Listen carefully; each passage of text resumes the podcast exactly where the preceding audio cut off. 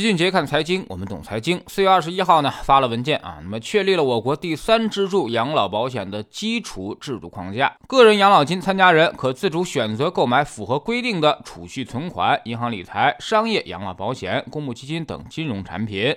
这两天啊，很多人都在谈论这个话题啊，角度是各有不同。有人说啊，养老金是不够了，又开始让个人交钱了；也有人站在股市的角度来说，说养老金入市会给股市带来巨大的利好和增量资金。那么这事儿呢，其实它没那么复杂。先来解释一下，所谓第三支柱，就是针对前两个支柱而说的。那么第一支柱就是我们的社保，是我们每个人都已经交了很多年的这笔钱呢，由社保基金理事会来统一管理。我们看到市场上什么一字头、二字头，全都是社保委托。机构投资者中啊，最好的管理人去做投资的。我们公司现在的投资总监就是原来社保专门做机构委托的，算是元老级别啊。那么在理事会里面已经干了十几年，所以对这个事儿那是相当了解。从这么多年来看，社保基金的投资那是相当专业，而且业绩很不错，长期年化回报能有百分之八。有人可能看不上啊，但是社保基金组合里面权益资产比例是有严格限制的，之前很长一段时间都在百分之四十以下。所以做业绩归因的时候发现啊，那么债券的百分之六十其实只贡献了百分之三到四的回报。而股票的百分之四十则贡献了百分之四到五的回报，折合下来，那么权益部分他们的年化回报率其实已经达到了百分之十五到百分之二十，这已经是相当高的水平了。根据老齐了解，社保基金一共呢就做过两次大的择时。一次呢是二零零七年，一次是二零一五年，其他时候基本上都是只买不卖的。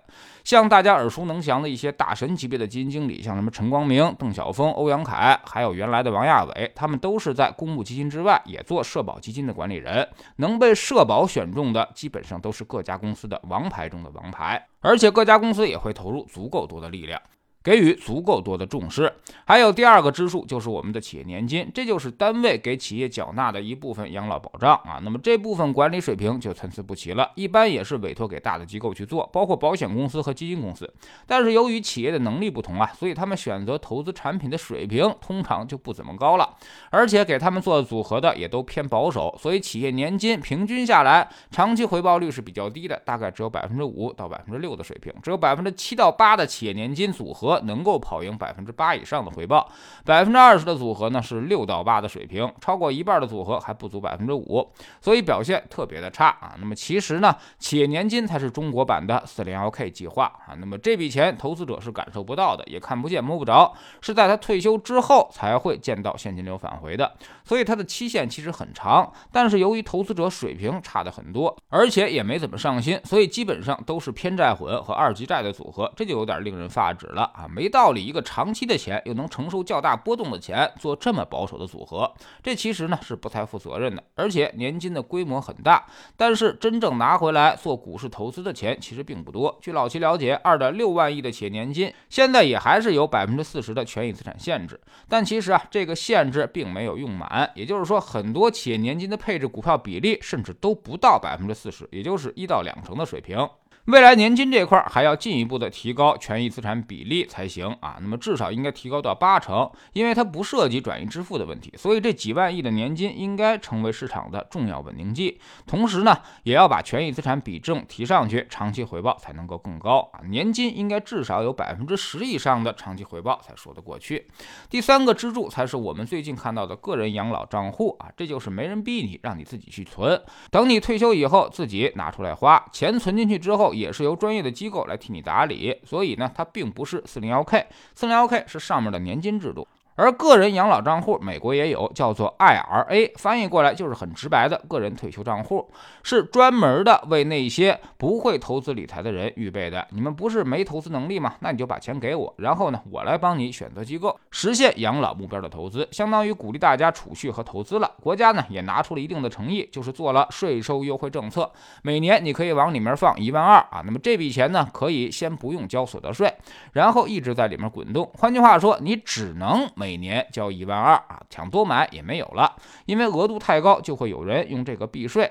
所以这个呀，其实还只是一个试点阶段。估计未来个人养老账户对接的肯定是养老目标 FOF 基金，也是配置模式。估计权益比例不会超过年金和社保。所以顶多顶多它也就是股四债六的模型。而现在养老目标基金啊，通常呢都还要有一个安全垫，那也就意味着它的短期权益比例不会太高，也就是一到两成的样子。所以一开始回报率不是很高，但是呢却比较稳健啊，可以赚到钱。长期下来会影响你的效率。总之呢，个人养老账户是一个新鲜事物，需要大家有一个认知的过程。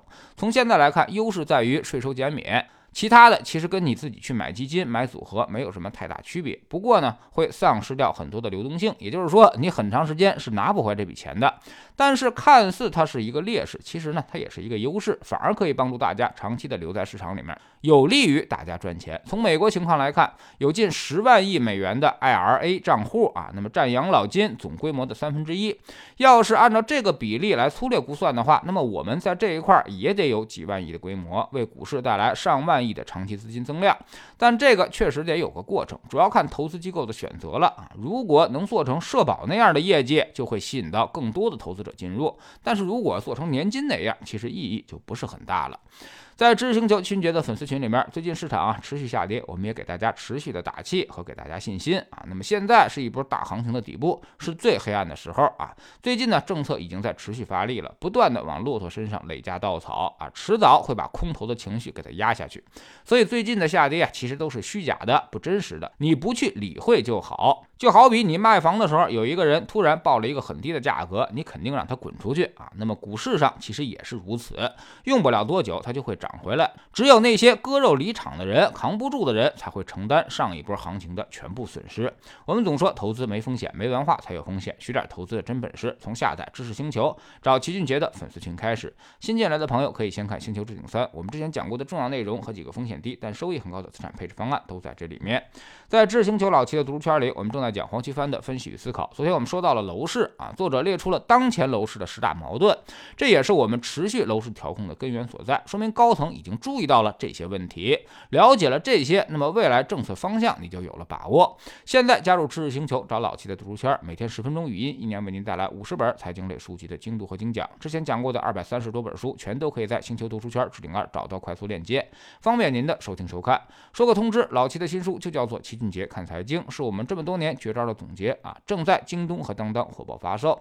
苹果用户请到齐俊杰看财经同名公众号，扫描二维码加入。三天之内不满意，可以在星球 APP 右上角自己全额退款。喜马拉雅的小伙伴可以在 APP 顶部搜索栏直接搜索齐俊杰的投资书友会。老齐每天讲的市场策略和组合配置，以及讲过的书都在这里面。读万卷书，行万里路，让自己获得提升的同时，也可以产生源源不断的投资收益。欢迎过来体验一下，给自己一个改变人生的机会。